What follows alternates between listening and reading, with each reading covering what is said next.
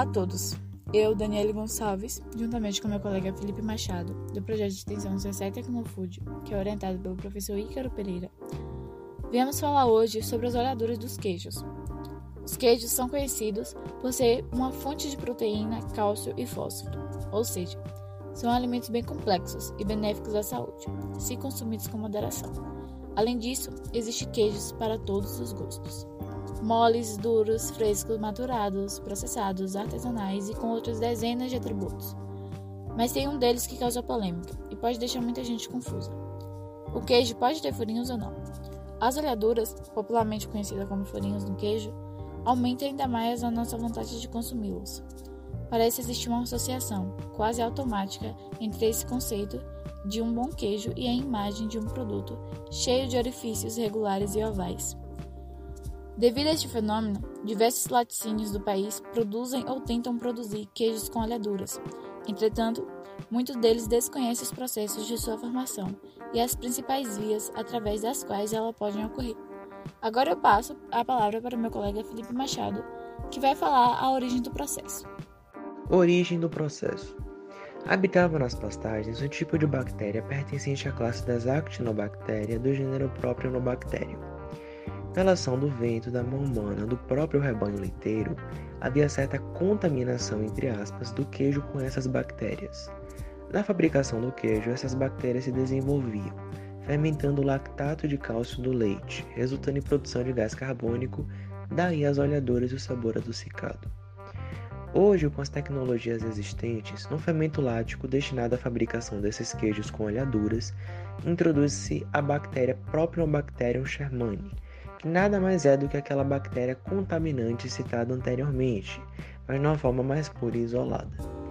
Entretanto, essa bactéria só forma olhadura nos queijos se derem condições a ela, como baixo teor de oxigênio, baixo teor de sal, faixa de pH adequada, faixa de umidade ideal e temperatura certa para o desenvolvimento. Para que seja formada uma olhadura, a pressão interna no queijo deve ser pelo menos 20% superior à externa.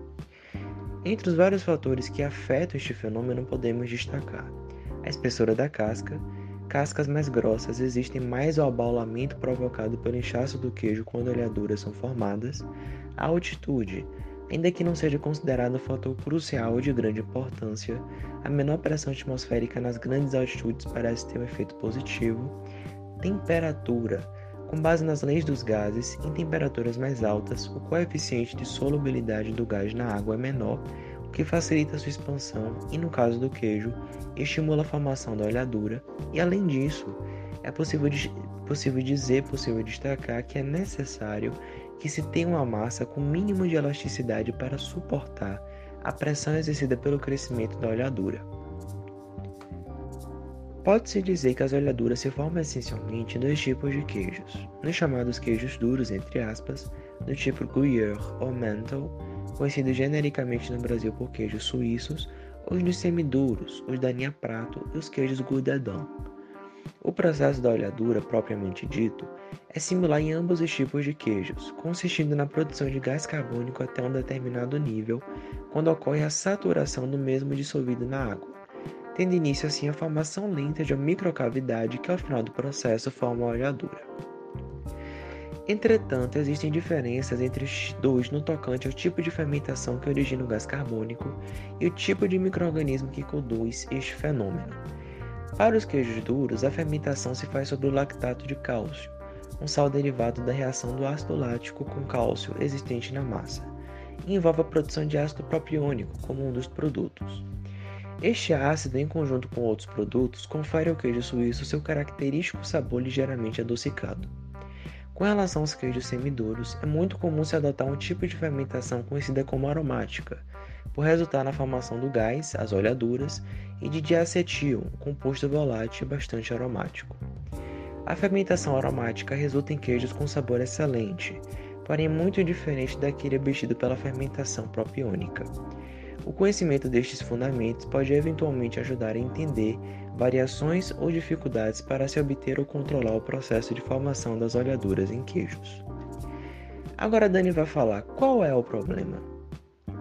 Agora falando sobre o problema, o grande problema é que quando esses queijos apresentam olhaduras, que, ao contrário dos exemplos anteriores, não são propositais, ou seja, não houve inoculação de microorganismo específico para a formação deles, nesses casos, furinhos provêm de uma contaminação causada por condições higiênicas sanitárias precárias, sendo os principais agentes causadores os coliformes fecais e cefalococos patogênicos, ou seja, tornam-se recorrentes as doenças transmitidas por alimentos ou DTAs, ocasionando infecções e intoxicações alimentares.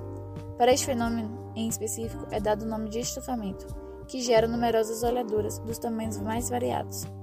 A questão é que os furinhos não são mais uma característica, mas sim um defeito de queijo, já que o produto pode causar problema ao consumidor.